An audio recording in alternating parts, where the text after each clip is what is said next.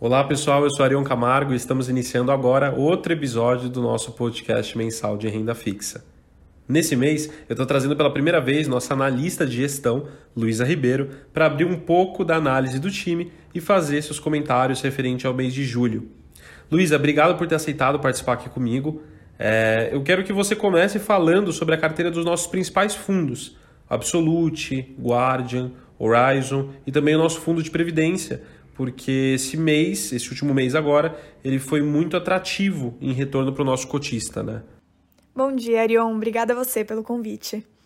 Bom, o mês de julho foi um mês bastante positivo para o mercado de crédito privado como um todo, que seguiu em ritmo de recuperação, o que foi refletido em todos os nossos fundos, que entregaram rentabilidades excelentes nesse período. Falando um pouco mais especificamente sobre cada uma das nossas carteiras, vou começar pelo Absolute, que é o nosso fundo high grade com liquidez em D15. Ele entregou um retorno de 1,21% no mês, que equivale a 624% do CDI, e que se deve principalmente ao fechamento dos spreads da carteira de debentures, que representa 60% do PL do fundo.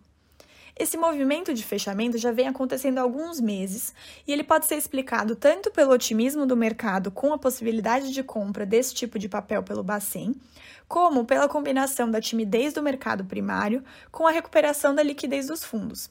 Ambos fatores que reforçam a ponta compradora.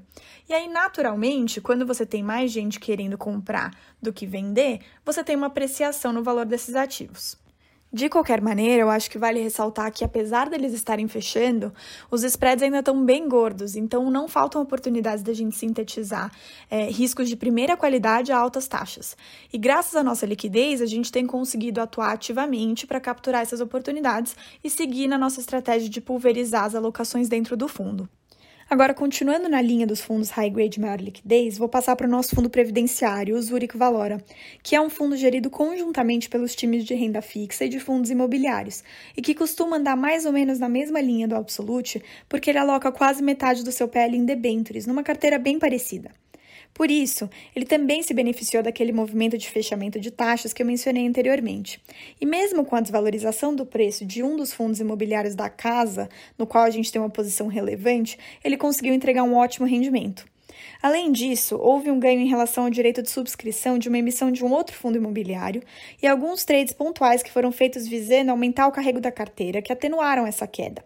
E ao final do mês, o fundo entregou um retorno de 0,73%, que equivale a 376% do DI. Vamos agora falar um pouco do Guardian, o nosso fundo para investidores qualificados que investe basicamente só em FDICs. Essa é uma classe de ativos que até foi bastante afetada naquele primeiro baque de março e abril, mas que tem mostrado boa recuperação, que pode ser visto até pelo desempenho do nosso fundo, que em julho rendeu 0,43% ou 219% do CDI. Principalmente no caso dos multicedente e multisacado, os fundos tiveram que se adaptar rapidamente para arcar com alto volume de atrasos e renegociações que foi natural dentro daquelas circunstâncias. Então, eles focaram seus esforços na cobrança dos créditos vencidos, na execução de garantias, diminuíram drasticamente o volume das operações, aumentaram as taxas de cessão e filtraram mais rigorosamente os cedentes sacados com quem eles operaram, sempre considerando os nichos que eles consideram mais seguros. E com isso, tem conseguido navegar bem pela crise. Eu acho que vale ressaltar um ponto aqui que é uma vantagem dessa estratégia de investimento nos FDICs, que é o próprio alinhamento de interesses entre o investidor, que no caso somos nós, com quem dá o crédito. Ou seja, é, no caso do multicedente multisacado, uma consultora especializada, ou no caso é, dos FDICs corporativos, uma empresa, que de qualquer maneira é quem está nas cotas subordinadas e, portanto, é sobre quem recai a primeira perda. Por isso, com certeza, eles estão fazendo o melhor possível para renegociar e para exercer as garantias e mitigar qualquer risco de perda o que dá bastante segurança para o investidor, ainda mais considerando que qualquer eventual perda na cota subordinada ainda está longe de machucar as cotas mezanino e ainda mais as sêniores, que são as cotas que o Guardian investe, principalmente as cotas sêniores, que hoje representam 77% do nosso fundo. Assim, eu acho seguro dizer que, mesmo com o aumento da inadimplência e da PDD que esses fundos sofreram ali no início da pandemia e do qual, como eu disse, eles já estão se recuperando, a nossa carteira continua sendo bastante sólida, justamente pela alta pulverização dos FDICs, pela boa subordinação, pelas boas travas regulamentares, etc. Finalmente, a gente chega no Horizon, o nosso fundo high yield, que investe tanto em FDICs como debentures e outros instrumentos, já que por ser um fundo para investidores profissionais, tem um mandato bastante amplo. Um ponto interessante é que quase metade do patrimônio do fundo está alocado em produtos estruturados pela própria Valora, que é mais um ponto de segurança, né? Tanto por nos permitir um acompanhamento mais próximo do desempenho dos ativos investidos, como para abrir espaço para a gente investir em ativos de maior risco a fim de gerar alfa no fundo, como cotas subordinadas. Merecem destaque aqui, acho que duas delas, uma de um FDIC clientes e outra de um FDIC de crédito consignado privado, ambos estruturados pela gestora e que renderam entre 2.000% e 4.500% do CDI no mês. Justamente por essa estratégia high yield do Horizon, ele já se situa fora do mainstream do crédito privado e, portanto, é um fundo de baixíssima volatilidade que tem entregado rentabilidades consistentes mesmo nos piores meses da crise. Em julho, ele obteve um retorno de 0,41%, o que equivale a 211% do CDI. E diante desse overview que você nos trouxe, Luiz, esse geral, é, como é que está a perspectiva de carrego dos fundos e o que, que agosto nos aguarda? Olha, Arion, para agosto é esperado que os spreads já se acomodem no nível que eles devem ficar por um bom tempo, né? Esse novo normal que a gente tem falado. Então a gente acha que até vai ter alguns fechamentos, mas nada muito brusco. E lembrando que esse nível, apesar do forte fechamento de taxas que a gente tem visto desde abril, ainda é bem acima do que era considerado normal para o ano passado.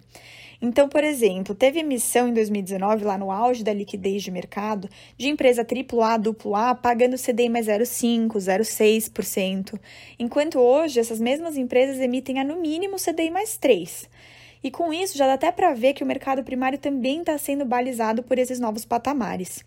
Inclusive, é esperado para agosto e para os próximos meses que o mercado volte a se reaquecer e, com mais e mais novas emissões vindo a essas taxas, isso se consolide. Isso significa que, para o carrego de fundos como Absolute, por exemplo, a perspectiva também é de consolidação nos níveis atuais. Se houver alguma diminuição por conta de outros fechamentos, vai ser pouco, porque na medida que a gente vai reciclando a carteira e aproveitando essas oportunidades que vêm surgindo, a gente também consegue incrementar o carrego. Agora, é, para os fundos que concentram a maior parte do seu PL em FDICs, como o Guardian e até o Horizon, que apesar de ter um mandato bem amplo, hoje tem 67% da sua carteira concentrada nesse tipo de produto, eu diria que o carrego ainda tende a subir, já que a gente tem feito diversos movimentos rumo a isso.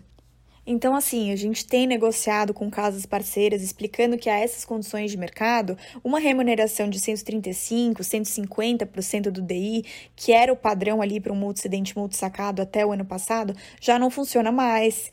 E, e com isso, algumas concordaram em elevar suas metas de rentabilidade, o que já deu uma boa ajuda, e outras que estavam com excesso de caixa por conta da redução das operações que eu expliquei antes, preferiram amortizar antecipadamente algumas cotas. E com esse caixa, a gente pôde reinvestir investir em outras operações que pagam melhor e pretende continuar fazendo isso também, seja em produtos internos aqui da gestora ou do mercado primário mesmo, que para esses fundos já está bem mais dinâmico que dos ativos líquidos high grade. Inclusive, tem chegado operações das mais diversas modalidades e não é incomum ver remunerações no patamar ali do CDI mais 6, CDI mais 8%. Então a gente tem feito esforços em direção a isso e espera que em agosto e nos próximos meses a gente ainda consiga levar o carrego desses fundos. É, eu vou fazer até, Luiz, uma observação aqui e logo em seguida eu já tenho uma outra pergunta para te fazer, tá? Bom, primeiro que cada fundo que a gente tem tem uma estratégia única e ao mesmo tempo tem objetivos diferentes para o investidor final, né? Então, quando a gente fala sobre asset allocation na carteira de um cliente, o mercado de renda fixa, crédito privado, ele sempre teve espaço na diversificação de produtos. E, e, por mais que a gente viva hoje, né, a gente tenha um cenário de juros mais baixos, existem ainda várias oportunidades de ganho para o nosso cotista. E aí eu aproveito e já te pergunto, é, é, quais as principais concentrações dos fundos hoje por setor?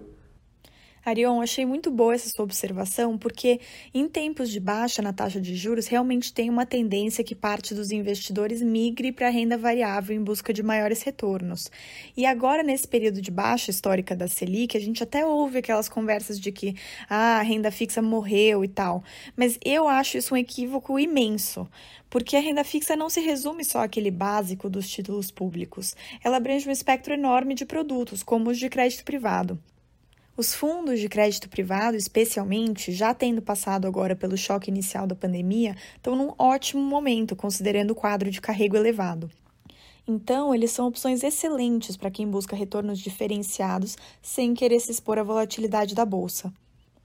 Passando agora para a sua pergunta, eu acho importante frisar que, mais que olhar só as características de um setor como um todo, a gente foca na análise da empresa em si, avaliando se ela tem uma operação sólida, boa gestão financeira, estrutura de capital robusta, etc. Mas é claro, dada a situação atual de incerteza que a economia se encontra, a gente tem dado preferência para setores básicos de primeira necessidade e evitado setores relacionados à viagem e turismo, como de companhias aéreas, hotelaria e etc. Então, no Absolute, por exemplo, em termos de concentração da carteira de debêntures, o primeiro é o setor de energia elétrica de longe, com o dobro da segunda maior concentração, que é o de saneamento básico. E então, depois desses dois, que são os de maior representatividade, vem os de transporte rodoviário, locação de automóveis e o industrial.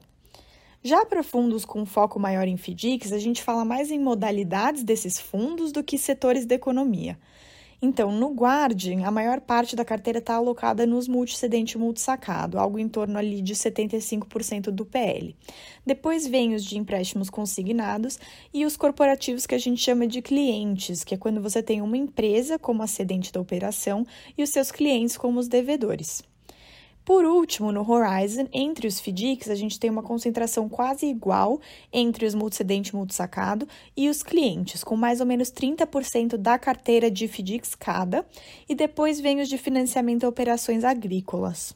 Bom, você foi super clara, Luísa. É, por último, a gente teve uma pergunta que a gente recebeu direto no nosso Instagram sobre o funcionamento da linha d'água. Como é que funciona a linha d'água nos fundos de crédito? Olha, antes de responder essa pergunta, eu acho que a gente deveria dar um passo atrás e explicar o que é a linha d'água. Ela é um mecanismo que regula a apuração e a cobrança da taxa de performance nos fundos.